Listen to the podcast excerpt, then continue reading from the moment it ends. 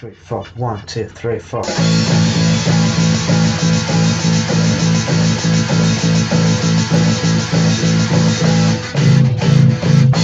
Hola, ¿cómo están? Capítulo nuevo de Pentagrama Histórico. Eh, me encuentro con Luciano y con Sergio. ¿Cómo están, chicos? Yo bien, muchas gracias. Todo bien por acá, gracias ídolo. Excelente. Como bien saben, eh, en el programa siempre estamos hablando eh, sobre música, movimientos musicales, y más adelante vamos a hablar de otros temas también interesantes de música. El día de hoy el tema a tratar es el grunge. Y elegimos el grunge porque el grunge eh, está cumpliendo más o menos 20 años desde que se hizo su, eh, su apogeo o los inicios. Y les tengo una tarea ahí que entregarle a Luciano porque investigando un poco con el tema del grunge, eh, hay una banda que parece ser la precursora de todo esto, que es Green River, o me equivoco, Luciano. No, está correcto. De hecho, es como la primera, en todo caso, y la considera primera banda como de grunge como tal, junto con Anderson Garden, pero la primera en grabar un disco, un, long play. Está constituida por miembros de los que fueron después, obviamente, después de la separación, eh, Matt Honey y Matt Bone, que después se transformó en Pearl Jam. Entonces, eh, hay dos bandas que son como la precursora, pero a mí me llama la atención harto eh, de que se nombra a Green River como, se, como la banda precursora del grunge, pero Soundgarden nace en el, en el mismo año, en la misma época. ¿Por qué no puede ser Soundgarden la banda eh, que dio origen al movimiento si además perduró mucho más tiempo? Bueno, es, es más complejo. La verdad es que no solamente son esas bandas las que son precursoras del grunge, sino que también hay otras antecesoras como están Skin Jar, eh, The Human, o incluso bandas que no eran grunge como tal, pero se les considera como los pioneros, como las bandas como Mel- Melvins, ¿no? Eh, sin embargo, eh, Green River eh, hizo el- el- lo que es el primer LP, ¿no? Primer long play sacado como tal, como banda grunge, así que por eso se le considera como pionera. Aparte, obviamente, del, del momento histórico, ¿no? Que, que- en el que nació. Oye, y, de, y en Green River habían dos integrantes, bueno, que después se convirtieron eh, de, de la nueva banda que se armó, que fue Mother Love Bone.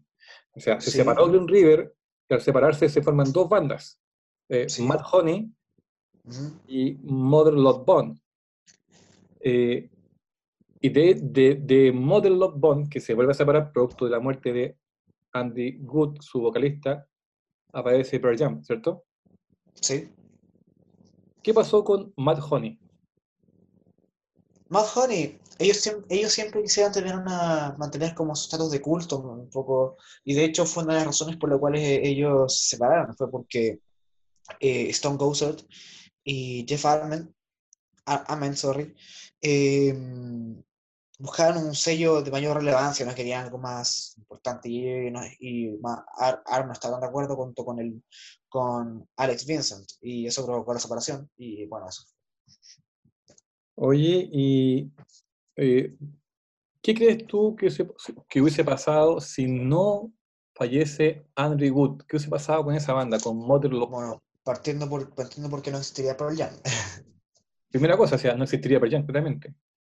Ujú. Y Pero ¿qué hubiese pasado con esa banda? ¿Qué crees tú que hubiese marcado en el... Yo creo que hubiese sido la banda, yo, yo creo que hubiese sido la banda o una de las bandas más importantes de los 90 porque tenían, eran una de las bandas más prometedoras de la escena de Seattle, eran muy conocidos no solamente por la eh, actitud y como la personalidad de Wilson, sino que porque la, la música que hacían era muy interesante, mezclaban un poco con el tema del glam metal, ¿no? Eh, con arte de guitarra. Bueno, lo que hizo, lo que hizo Pearl Jam en su primer disco. Oye, y tenemos, eh, bueno, estamos hablando del año 1987, 88, más o menos esa época. Sí. ¿Qué estaba haciendo Soundgarden en ese momento? Soundgarden en esos tiempos había sacado en el, en el año exactamente 1988 el disco Ultra Mega OK, que fue nominado a los Grammy por mejor interpretación de metal. Y, fue la, y, de- y después se convirtió en la primera banda de grunge en firmar con un sello grande como es eh, A&M. sorry. Era, Sergio, tú que, que- que- que también eres músico, ¿qué- ¿cuál es la importancia, no sé si la tiene ahora, ¿eh? pero cuál es la importancia que había en esos años de firmar con un sello? Bueno, eh, la verdad las cosas es que a diferencia de. A, a diferencia así letal del, de, de la, de la realidad actual, los sellos valían mucho en ese entonces. Estamos hablando de que acá hay un arma de doble filo en todo caso, porque si bien encuentro que el grunge tiene mucho asidero, mucha base en, en lo que es el punk, ya, y en esta esencia antisistema, por decirlo de alguna forma, fo- manera de reclamar con la música, de, de, de- de demostrar descontento, pasa algo divertido, que es que, eh, bueno, Soundgarden, así como otras otras bandas, logran contratos discográficos y las discográficas no te pagan para ser under. Te contratan porque saben que pueden hacer plata contigo. Ese es el gran motivo para una discográfica para decir yo quiero esta banda en mi sello. Una vez que te toman ahí, ya eres preso de un montón de, de, eres preso de la idiosincrasia del mercado de la música y por ende, y lamentablemente para las pretensiones del grunge, te conviertes en algo pop. ¿ya? No todo el pop tiene que ser como Cyndi Lauper pero como Madonna. ¿ya? Pop simplemente se refiere a música popular y el grunge creo que pasó a ser uno de los géneros más populares que ha existido. ¿Tú crees entonces, Luciano, que, que, que el hecho de que Soundgarden haya firmado con un sello haya, haya de alguna manera perjudicado su estilo musical o, o tenían la libertad para hacer eh, lo que ellos quisieron hacer? Más que nada es como el fanatismo lo que más, lo que más, eh, lo que más crítica recibió, aparte porque Chris Cornell decía que la mayor parte de su público en su tiempo cuando eran underground eran más punk. Y eh, el hecho de de firmar con, un- con una discografía grande es completamente anti-punk. Entonces, claro, como que se ganaron un poco de críticas por eso. Mm. Estamos hablando de, de- de lo- de los principios, o sea, a fines de los, de los 80, donde además aparecían dos bandas, aparte de las que hemos nombrado. Eh, estaban haciendo Alice in Chains y además Sí. estaba apareciendo Nirvana. Nirvana es una banda que, bueno, yo creo que todo el mundo conoce. ¿Qué pasaba con estas dos bandas, Luciano? ¿Qué pasaba con Alice in Chains y qué pasaba con Nirvana en estos inicios, o sea, finales de los, de los 80? Alice in Chains tenía bastantes seguidores, ¿no? Y de hecho, inclusive Pearl Jam fue telonero de, de Alice in Chains un tiempo. Eh, estaban por grabar su primer disco, Facelift, según opinión una de las obras maestras del grunge. Eh, y Nirvana estaban grabando el disco Bleach, tenían a un baterista llamado Chet Channing, que después, bueno, abandonó el grupo. Y también, obviamente, Nirvana tenía influencia directa con The Melvins, ¿no? Y bueno, después de la búsqueda encontraron a Dave Grohl en los 90. Los 90. Eh, Sergio, ¿tú qué opinión? Sabemos que todos tenemos gustos eh, eh, distintos, pero ¿qué, qué opinión tienes tú con respecto a, a- a estas, eh, al menos estas, estas tres, cuatro bandas que estaban partiendo el movimiento grunge? Eh, Soundgarden, Nirvana, Alice in Chains y, y Pearl Jam. Bueno, a, a mí la verdad no, yo no, no me declaro un fanático del grunge, ni siquiera un conocedor de aquello. eh, es un estilo que ha significado cierta, cierto margen de estudio para mí para poder hablar hoy día. La, de las cuatro bandas, definitivamente Alice in Chains va a ser mi favorita porque la considero la más cercana de alguna forma u otra a lo que es el metal. Tiene más cercanía con el, con el, con el heavy metal, entre comillas, guardemos las proporciones. Sin embargo, yo creo que sí, sí voy a, a- a decir algo súper positivo respecto a las cuatro bandas. Creo que fueron capaces de derribar una barrera que parecía eh, imposible de alcanzar. Esta gente hizo exactamente lo mismo que hizo el glam. A pesar de que son diametralmente opuestos, lograron los dos lo mismo. Que es que de alguna forma u otra el rock o los géneros más asociados a estos estilos de música disruptivos, por llamarlo de alguna forma, fueran parte de la radio fueran parte, digamos, de la música habitual que uno podía escuchar en una fiesta o toparte con un tema del grunge en una radio X un lunes en la tarde, no era extraño y por lo mismo su nivel de popularidad se consolidó muy temprano. muy muy temprano. No es difícil, no es difícil encontrar eh, personas que no les gusta el metal, personas que no son rockeras, pero que sin embargo les gusta mucho Pearl Jam, por ejemplo. O al menos los hits, o al, menos esos, e, e, esos temas más, más radiales. Eh, considero que dejando Alice in Chains un poquito de lado, creo que su lado más oscuro, más, más áspero, los inhibía un poco de llegar al mismo nivel de popularidad que tienen las otras tres bandas.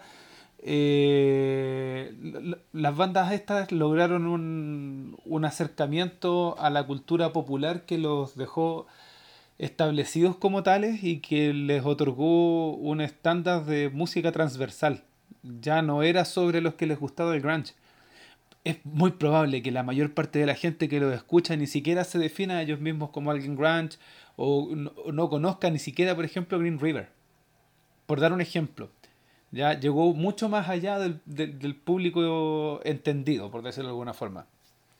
Em, había algo que, les quería comentar también con respecto a una situación que se dio justo antes de, de, que se armara la banda Pearl Jam. No es que vayamos a hablar de Pearl Jam todo el rato, sino que eh, lo que quiero comentar es, el, cómo se fueron armando estas bandas, cómo eh, la separación de Model Love Bond, producto de la muerte de su vocalista Andy Good, eh, provocó que se formara esta nueva banda, que es Pearl Jam. Pero justo antes de eso, eh, se arma una, una, banda para crear el tributo justamente al vocalista de, Model Love Bond, que se llama este proyecto Temple of the Dog. Eh, Luciano, ¿qué nos puede comentar con respecto a este proyecto musical? Bueno, partir, partir por que Chris Corner era compañero de piso de Andrew Wood, aparte de haber vivido también con, el, con Kim Tae, o sea, y, y Hiro Yamamoto, inclusive con Jerry Cantrell, y tenía una gran amistad con, con Andrew Wood, ¿no? A tal punto de que le decidió hacer un homenaje. Al principio pensaron hacer un sencillo, pero lo descartaron, así que después quedaron en un EP o un disco. Se decidieron por el disco, así que contactó a Stone Gossard y a Ament, de su ex Mother Brown, para buscar ayuda, y a Matt Cameron, el, baterista de, de Soundgarden, y Mike McCready, que era el guitarrista de Pearl Jam. Y justamente Eddie Vedder, que, estaba ya, que ya había entregado las maquetas, a, de vuelta las maquetas a, a Stone Gossett, eh, fue invitado por Chris Cornell para, para ser parte de este proyecto y hizo coros y cantó dos canciones. Eh, el disco se grabó bastante rápido, fueron dos semanas, y fue completamente producido por la misma banda. Y mm, bueno, tuvo, ganando más popularidad incluso después de, después de un año del lanzamiento. Tuvo más popularidad, llegó al 5 de la Billboard. Sí, fue un, fue un disco que, que, que, llegó y se escuchó. Yo, yo recuerdo el, el, el proyecto Temple of the Dog. Eh, obviamente cuando llegó acá no se sabía era un disco tributo, sino que lo que se sabía es que se habían juntado eh, músicos para hacer un proyecto que solamente iba a ser esa vez. yo, no sé si Temple of the Dog como agrupación alguna vez tocó en vivo o si... Sí, sí tocaron, han tocado. ¿Sí? han tocado un par de veces. Eso es interesante también saber. Si seguimos avanzando entonces un poco en el tiempo, ya tenemos cuatro bandas a principios de los 90 que ya estaban sonando fuerte y que estaban dando todo el auge del, del grunge, es Alice in Chains, Pearl Johnson, Garden, Nirvana, pero eh, hay una banda que también empezó a sonar al principio de los 90 que, que ha sido encajada en, en, varios estilos. Dentro de eso se encajó en el grunge, pero eh, no era del, de, Seattle, no pertenecía al, al, grupo del, de, de, estas bandas que venían todos del mismo sector. Eh, y se le, se le acusó mucho de ser una banda que copiaba, que es Stone Temple Pilots. Eh, Stone Temple Pilots eh, sonó también fuerte, se encajó, se le metió dentro del grupo de la banda grunge, pero no era del, del grupo de Seattle. ¿Qué, ¿Cómo se veía a Stone Temple Pilots en ese momento, Luciano? A principio se le veía como, como unos copiones, copiones de Pearl Jam. Pero poco a poco igual se, se, se ganaron su, su lugar. Eh, al menos yo me escuché el disco Core, no me parece un mal disco, ¿no? interesante, pero no es de mis favoritos ni siquiera. Eh, no, no que tan seguido los Pilots, me, me gustan, sí, me gustan, pero no soy tan, tan cercano a ellos. Eh, pero mm, sí, o sea, al principio se les gustó bastante de, de mirar el, el género grunge, y en especial porque muchas otras bandas habían llegado a Seattle con la intención de, de tener esa popularidad del grunge y muchas bandas se molestaron con eso. Yo creo que le, había pasado a los, a los compositores de, de, de, de Chains, como Jerry Cantrell, inclusive a, a, a Kurt Cobain. Yo no sé si, te, si pudiste escuchar a Stone Temple Pilot, Sergio. Sí, en más de una ocasión yo lo escuché. La verdad. Mira, acá yo sé que hay gente que nos va a escuchar. Les recuerdo que estos son solo opiniones, no son verdades absolutas. Es mi forma de ver la, la música, de percibirla. De, me tiende a pasar que con muchas bandas grunge, en realidad escucho una u otra y pucha, yo poca diferencia veo entre ellas. Quizás se debe a lo que me está diciendo Luciano, por ejemplo, que le copiaba descaradamente a otra banda, Stone Temple Pilots. Pero a mí, por ejemplo, si ponen grunge en la radio, para mí grunge es grunge y bueno, venga, prefiero que pongan eso a que pongan otro tipo de música que no me agrade en nada.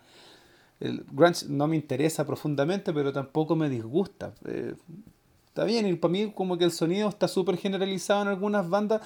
Las bandas más populares tienen como un sonido muy generalizado. Ese es el tema. Y como que calzan tan bien en aquello que como no, me, no, no, no logro así como, como hacerlos lucir tanto uno de otro.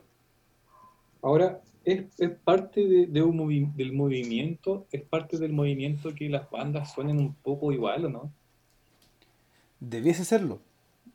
Debiese serlo porque el origen del grunge está en Seattle, la mayor parte de las bandas o tenían una relación cercana con Seattle o eran de allá mismo, ya, o sea, era toda una movida localista, muy segmentada en el tiempo. Hay que pensar que el grunge, como nosotros lo digerimos, el público común y corriente, ya no estoy hablando de los conocedores del grunge, sino que el público común y corriente digiere el grunge en lo que fue desde el 91 al 95, que es cuando se presume que la primera ola de grunge murió.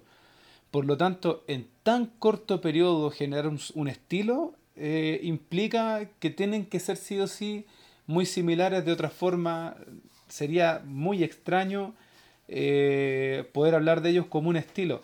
Sin embargo, si dejas toda esta cúpula de los más populares o los que tuvieron mejor aceptación de lado y empezamos a hilar más fino entre otras bandas que eran precursoras, lo que vendría siendo, si es que se me permite llamarlo así, proto grunge o las inspiraciones de cada uno de los distintos artistas, claro, ahí te puedes dar cuenta que en realidad no era tan lineal todo, no era tan parecido.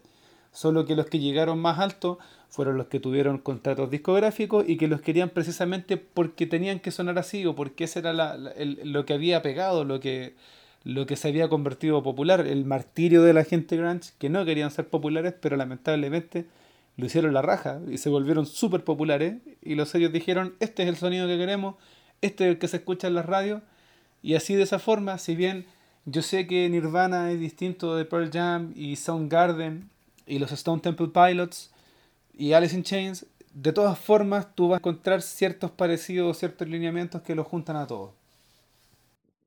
Mm.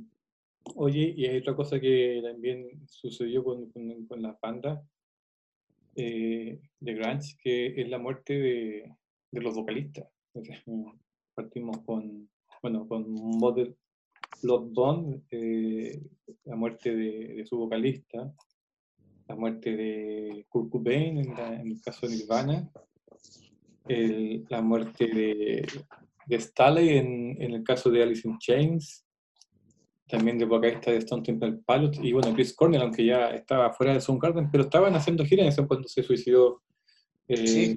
Chris, Chris Cornell.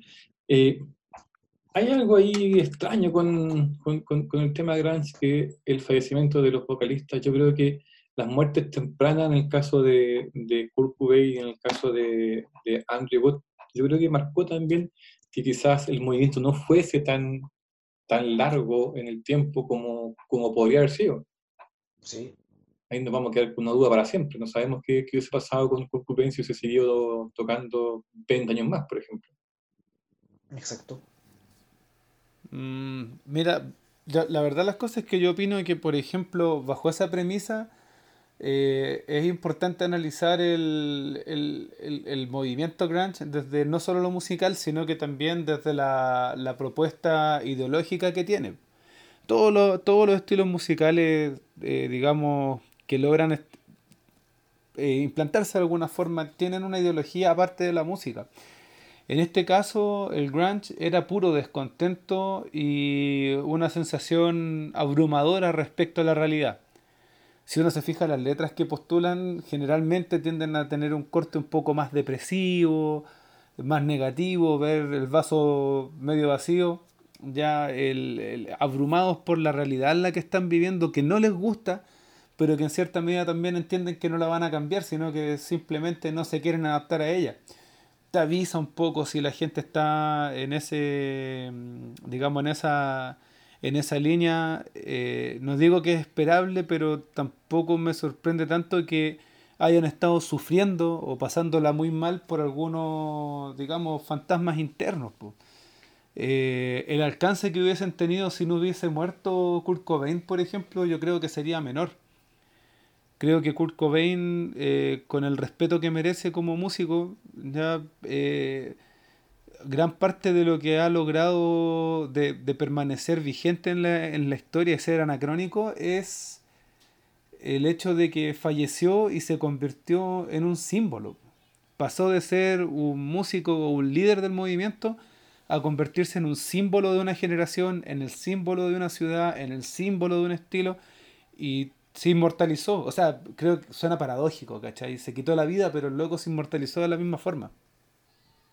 Puede, puede, puede que, que, que tengas razón en lo que estás comentando. Hoy hay, hay un dato freak también ahí de ciertas rivalidades que había entre Nirvana y Guns N' Roses de la época.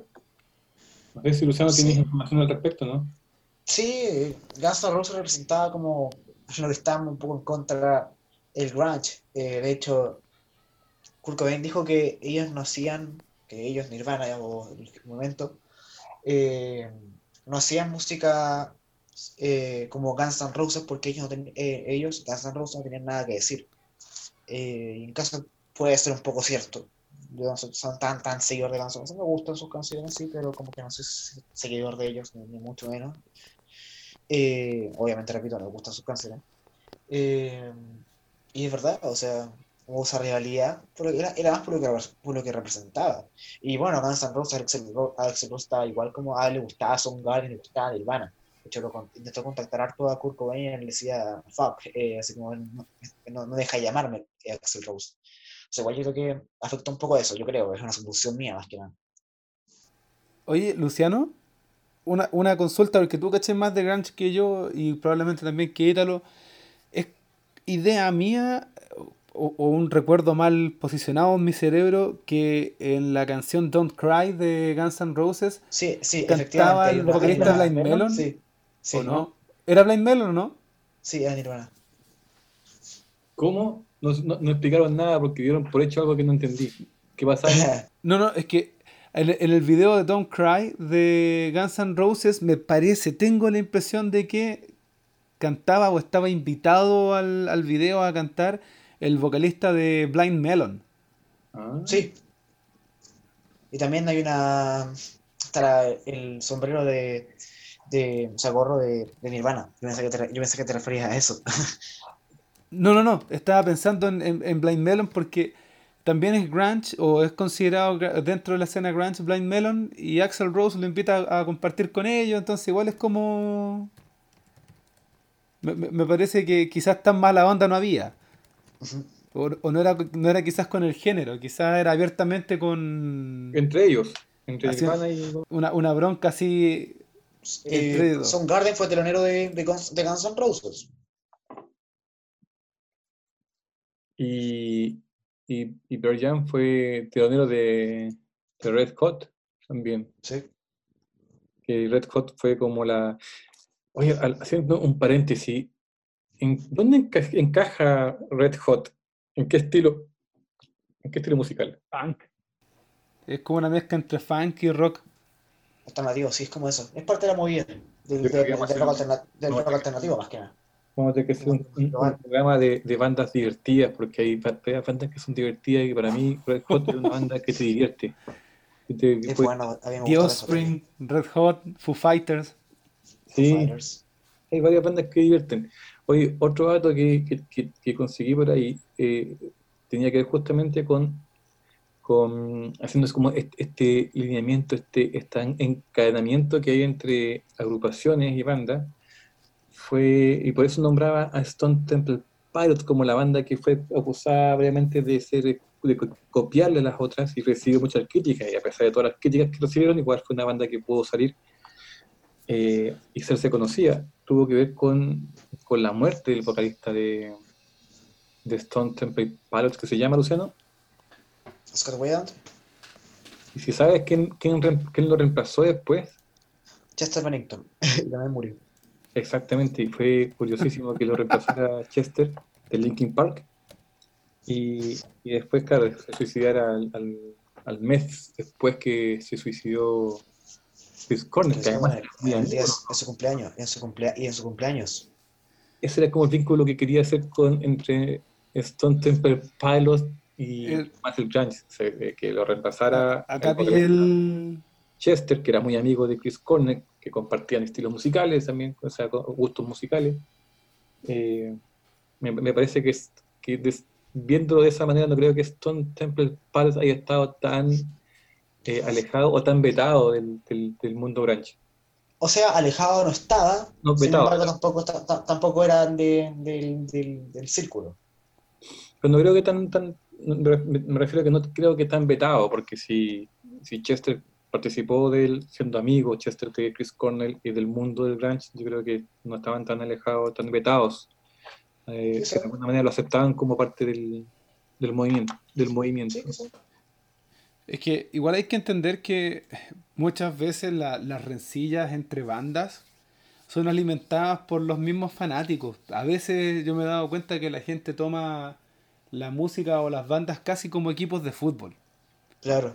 Entonces lo que en algún momento fue quizá un desacuerdo o, o un no pensar de la misma forma, eh, la gente lo hace crecer po, y, y- y tiende a abanderarse y es como, oye, yo soy de Pearl Jam, no, mentira, yo, soy de yo soy de Nirvana, a pegarnos a combo en la esquina, no sé.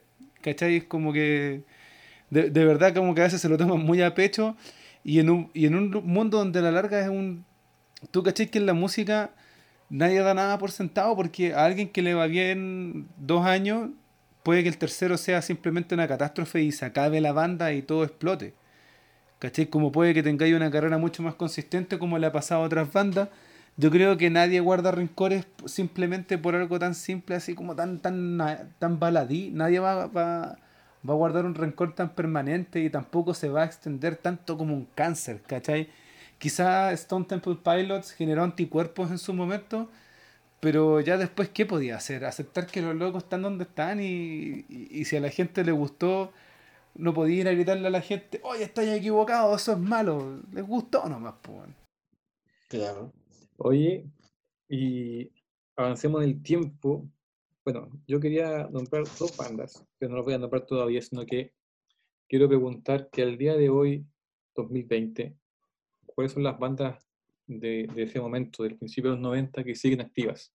De principios de los 90, Alice in Chains, Pearl Jam, Soundgarden, bueno, Soundgarden ya, ya no está activa. Eh, quizá, sí, yo creo que esas, esas- de, las, de las principales, esas.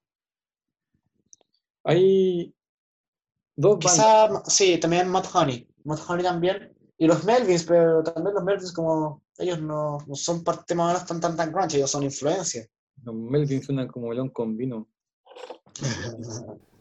No se pusieron así porque, porque, porque Melvin era el tipo más odiado de donde trabajaba Bush Osborne y bueno, de los, los integrantes de Melvin y por eso lo pusieron Melvins. Oye, eh, si Stone Temple Pilots no era de Seattle, por lo tanto fue, fue considerado una banda un al principio un poco vetada por lo mismo, ¿qué pasó con otra banda que estaba mucho más lejos, que igual fue considerada banda grunge en sus inicios, que es Silverchair. Y Silverchair Silverchair. es una banda que también nace al principio de los 90, chicos adolescentes, pero con un sonido muy parecido al grunge, o muy grunge. Pero yo creo que no estaban influenciados por el grunge, porque dudo mucho que hayan estado escuchando al principio de los 90 eh, bandas de Seattle. ¿Qué crees tú? La verdad es que sí, la verdad es que sí. La verdad es que est- estaban escuchando grunge y, son, y eran grunge, de hecho. Y no son considerados copia tampoco. A principio igual se les criticó, pero yo creo que el hecho de que hicieron de- de- de- trabajo que, hizo Daniel Jones con, con- con su banda fue un buen trabajo y como que se distanciaron un poco más del grunge y hicieron más como rock experimental y art rock. Entonces yo creo que igual hicieron un, una buena pega como de abrirse un poco. Pero en su tiempo sí eran bastante grunge. Seguramente deben haber un montón de bandas en otros países que, que surgieron y se hicieron muy conocidas en sus lugares. Desafortunadamente nosotros no las conocemos acá porque acá lo que, llega Claro. es lo que es más popular y más, más mundial. Silverchair llegó, llegó en su momento. eh, yo creo que es una de las bandas que como es como el sueño del pibe porque se hicieron súper famosos y súper conocidos antes de cumplir los que 16 años, 17 años, o sea, antes de salir del colegio, estaban siendo muy famosos. Y, y pero lo que sí fueron cambiando su estilo drásticamente con los años. O sea, pasaban de grunge Claro. a ahora que banda, un sonido totalmente distinto. Super pop, ¿cierto? Yo, yo creo que es parte del, de, lo que le- de lo que los benefició, como decía Luciano, yo le encuentro la razón de que al principio, claro, Silverchair parte como una banda que aspira a ser grunge, que logra el sonido grunge, pero que es rechazada porque no es de Seattle y el grunge es de Seattle. Si no estáis fuera del de Seattle, la- es poser, pues, ¿cachai? Pero bien dice Luciano que supieron hacer algo bueno con su música y manejarla de la manera suficientemente inteligente como para irla mutando de forma gradual hasta llegar a ser una, una banda que corría con colores propios. Que se alejó del grunge, no, no completamente quizás, pero sí se alejó harto de art rock y, y- y con eso se sacaron el estigma de ser la banda que era la, la banda que quería ser grunge pero no nació en Seattle. Yo creo que para todos los que tocábamos eh, eh, o fuimos músicos en ese momento, en, ese- en esos inicios de, los- de los 90, eh, veíamos, bueno, sonaba mucho en la radio el, el pero vimos a Silverchair como la banda que, era posible ser conocido, que era posible tener éxito. Ahí hay, hay, hay una confusión entre los músicos que quieren tener fama, otros que quieren tener éxito, pero el éxito no, no, no lleva de la mano, ponte tú, eh, buenos contratos o, o, o tener, de- derechamente tener lucas, porque en el fondo uno no- quiere vivir de lo que hace. Claro. Eh, Claro. Y Silverchair presentó esto, o sea, de ser una banda como que es una banda sin necesidades económicas porque eran cabros jóvenes, pero con, lo, pero con la técnica y con la, y con la fortuna que le, tocó en su momento de poder hacerse famoso mundialmente con un par de temas o un par de discos. Eh, que ahí yo me saco sombrero por Silverchair, por, por la edad que tenían ellos, la, la cabeza que tuvieron para poder eh, seguir, seguir adelante y no, y no destruirse como personas. Claro. Es que te- tenéis que calcular que por A por B, ya sin, sin desmerecer a ninguno de los chiquillos de Silverchair y más bien alabando su- su- sus virtudes, si fueron capaces de co- con esa edad de sacar discos, de hacerlo conocido y de seguir evolucionando, de mantenerse, por lo menos tenemos que hablar de que los cabros eran constantes y eran responsables con lo que estaban haciendo. Y hay un montón de bandas que son de un corte mucho más gigante o más eh, tremendo como Guns N' Roses, que es una banda así como gigante en la historia del rock, pero que sin embargo no era constante ni responsable. Todos sabemos cómo se comportaban, si eran unos... Axel Rose era un patán, weón. quizás ahora que está más viejo cambió. Estos cabros son de estos tipos que de pequeños saben que lo que están haciendo lo tienen que hacer con respeto, con cariño, entonces le ponen ganas, ¿cachai? No están con tonteras, eh, tratando de, de- de apuntar quizás primero a la música y después a lo que venga. Y si bien su éxito es mediano, porque tampoco son una banda así de un alcance increíble, ni, ni de estas que llenan, llenan estadios en la dinámica de Queen, por ejemplo, eh, igual se han mantenido a flote con, la música y es mucho más de lo que otras bandas pueden decir. Y como para ir cerrando con otras con otra banda, hablando también de que quedan un poco fuera del movimiento, era Foo Fighter, que Foo Fighter nace inmediatamente después de la muerte de Kurt Cobain, de una banda que se estaba ya amasando hace un tiempo atrás, me imagino, eh, con los músicos de, apoyo que tenía Nirvana, más eh, Dave Grohl como líder. Eh, Foo Fighter, la pregunta es, ¿encaja o no encaja en, el grunge? Para mí es no, post-grunge. Post-grunge. ¿Y tú qué ah, crees? Hard rock. Hard rock. Sí, hard rock, rock alternativo. Sí, también. Para ese lado lo, lo, capto yo. creo, que, creo que, por ejemplo, eh, Foo Fighters se aleja completamente del grunge porque, deja, porque Foo Fighters no es tan serio. Si bien igual tiene algunos temas que son con, líricas más profundas o, que hablan más del existencialismo. ¿Cachai? Eh, eh, mucho de lo que hizo Foo Fighters se basaba técnicamente en, en, en hueveo, en tirarlo un poquito más para la talla. Recuerden, por ejemplo, los videos de Learning to Fly Again o Breakdown, ¿cachai? Que era como. Era harto leseo en realidad. Y considero que el grunge es todo lo contrario. El grunge es como súper serio, como que no anda con weas. No anda con tonteras, como súper así eh, esto, lo que voy a contarte ahora, lo que te voy a decir, no es tontera. Sí, sí, además tiene, tiene que ver con todo lo que se está viviendo en esa época, el descontento social.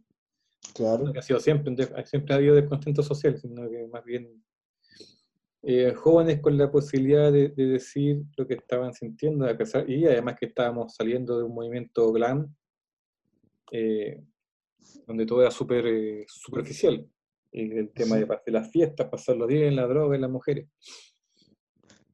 Y, y eso es el grunge. Eso fue el grunge. Y eso es el grunge. Eh, de lo que queda, de lo que queda, lo poco que queda. Y, y siendo Pearl Jam una de las bandas, bueno, grababa tantos discos, ¿eh? solamente, ¿cuántos? ¿10 discos? 11 ahora, sacaron nuevos discos hace poco. 11 discos en cuántos años, desde, los, desde el 90 a 20 años, bueno, igual está bien. nadie va a tener la velocidad que tenía The Beatles de sacar 13 discos en, en 9 años. Claro. Oye, chicos, eh, yo creo que estamos listos. Obviamente no es un programa profundo para entrar a profundizar de la banda, es un tema superficial donde hablamos de los pocos conocimientos que tenemos. En algunas veces vamos a tener más información, otras veces vamos a estar todos perdidos, como Yo creo que la próxima vamos a estar Luciano eh, y yo perdido, y la vamos a estar perdidos. Oye, chicos, yo les quiero ¿qué pasa? ¿qué pasa? Tres cosas. Eh, como vamos a estar hablando todos los, todas las semanas de, de algún movimiento o temas musicales, yo quería proponer como tres temas. un movimiento musical, tema uno. Un versus. Por ejemplo, dos bandas eh, rivales, como decías tú, Sergio, que, que, que el público las rivales. Por ejemplo. Y tipos de bandas, como dijimos en un momento lo comentamos, como bandas divertidas. son tipos de bandas que no, nos vamos a encajar en un movimiento, sino que como en un, como en un, en un perfil, como en una personalidad. Entonces, yo propongo que, eh, Sergio, tú propongas para el próximo programa qué quieres. ¿Quieres un movimiento musical, un versus o un tipo de banda? Oh, tengo el poder. ya. Yo creo que como hicimos un programa sobre un movimiento, al siguiente tenemos que darle algo distinto para no, para no ser muy repetitivo y debiésemos ir con un versus, yo creo versus, me parece bien. Sí, Me gustan los versus, son como, Concuerdo. como jugar en una Copa América, o sea, como una Copa Mundial. sí, sí. Sí. De hecho, de hecho, me gustaría proponer un versus porque es un versus que a la larga la gente, por lo menos en Latinoamérica, se lo toma como la U versus el Colo. Es como ese el, el carácter que tiene. A ver, ¿y qué sería ese? Ese versus es Metallica versus Iron Maiden. ¡Wow! Sí. Rara vez comparten, rara vez se ven, viven en continentes distintos, pero por alguna razón existe una pugna, pero así brígida, entre la gente que decide que es del equipo Maiden o el del éxito. equipo Metallica. Yo, puede ser, es, muy probable, pero creo que ahí tenemos, ahí hay hartas historias que contar y un montón de cosas que analizar. Vamos a tirarlos a la pelea. Oye, Claro. esta- estos versus van a ser a la pelea eh, de todo tipo, discos de oro, platino, premios, Grammy, Emmy, mejores videos. O sea, el, el versus tiene que ir con, con todo, cuántos discos, cuánto público. Aquí vamos a sacar a un, a un ganador. Claro. Sí, sí, yo creo que acá hay que pelear así a, a muerte por esto. Uh, bueno, puros datos, ¿eh? acá nadie, nadie se pone en la camiseta por ninguna de las bandas, sino que solamente vamos a tirar datos y al final del programa vamos a ver quién, quién es el ganador. Yo, yo creo que al final del programa, al final del programa, antes de decir quién es el ganador en base a los datos, cada uno tiene que decir por quién se puso la camiseta. no, pues si dijimos. Claro. ya, pues. Yo, yo, yo voy, a, voy a manejar estadísticas nomás, puros datos. No me voy a, a meter la. Es que tengo mis gustos también, pero si no. Puedo meterle mucho a uno y sacarle a otro. No, pero vamos con datos duros. Datos duros. Me parece bien. Igual vamos a, a- a- a ahondar en la historia de las dos bandas, sus inicios y, y, y su presente, que además son dos bandas que siguen presentes el día de hoy. Claro. Claro que sí. Las dos están vigentes. Eso, es- eso es bueno y siguen muy vigentes. Así que me parece muy bien, pues me parece entretenido el trabajo, así que nos vamos con tarea a la casa. Un versus la próxima semana, Metallica versus Iron Maiden. Eh, nos despedimos entonces, chicos. Muchas Nos gracias. vemos. Que el poder los proteja. Chao, chao. Chao. Chao, chao.